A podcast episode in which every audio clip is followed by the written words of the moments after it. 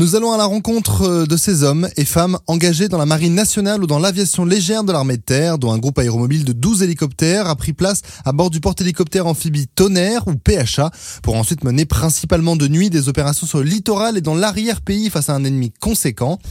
Alors nous allons à la rencontre de la première personne que nous avons vue s'approcher de notre hélicoptère lorsque nous avons apponté.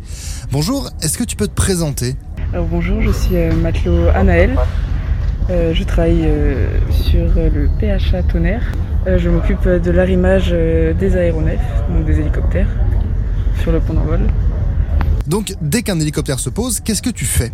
Euh, je vais en dessous de, de l'hélicoptère et je pose euh, des chaînes et une cale pour euh, pouvoir euh, maintenir euh, l'aéronef sur le pont. Et tu t'es engagé il y a combien de temps?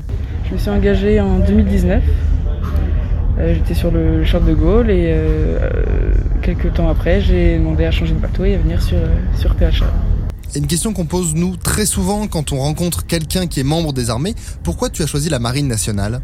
Euh, ma motivation c'était le voyage, euh, rentrer dans l'armée aussi forcément, puis faire un métier avec euh, beaucoup d'adrénaline. Et pourquoi avoir quitté le Charles de Gaulle? C'était obligatoire de changer?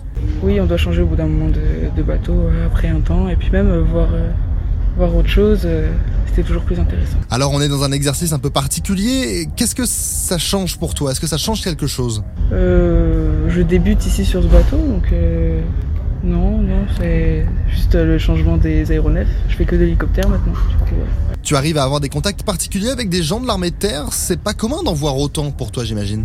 Mais oui, c'est ça qui change sur ce bateau, c'est intéressant de voir d'autres euh, personnes, euh, d'autres personnes des autres armées. Euh. c'est c'est beaucoup plus intéressant aussi. Et depuis combien de temps est-ce que tu es sur le pont d'envol?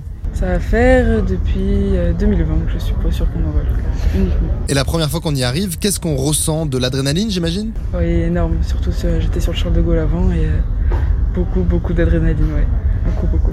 Et avoir euh, tous les rafales alignés, voir euh, le monde énorme qu'il y a sur le pont d'envol, c'est incroyable. Au début, c'est c'est incroyable. Les odeurs, les bruits, les. euh, tout, tout, tout, tout, tout. C'est le monde, il y a énormément de monde, on s'en rend pas compte forcément, mais c'est incroyable. Merci Anaël pour ton témoignage et bonne fin de mission Cormoran.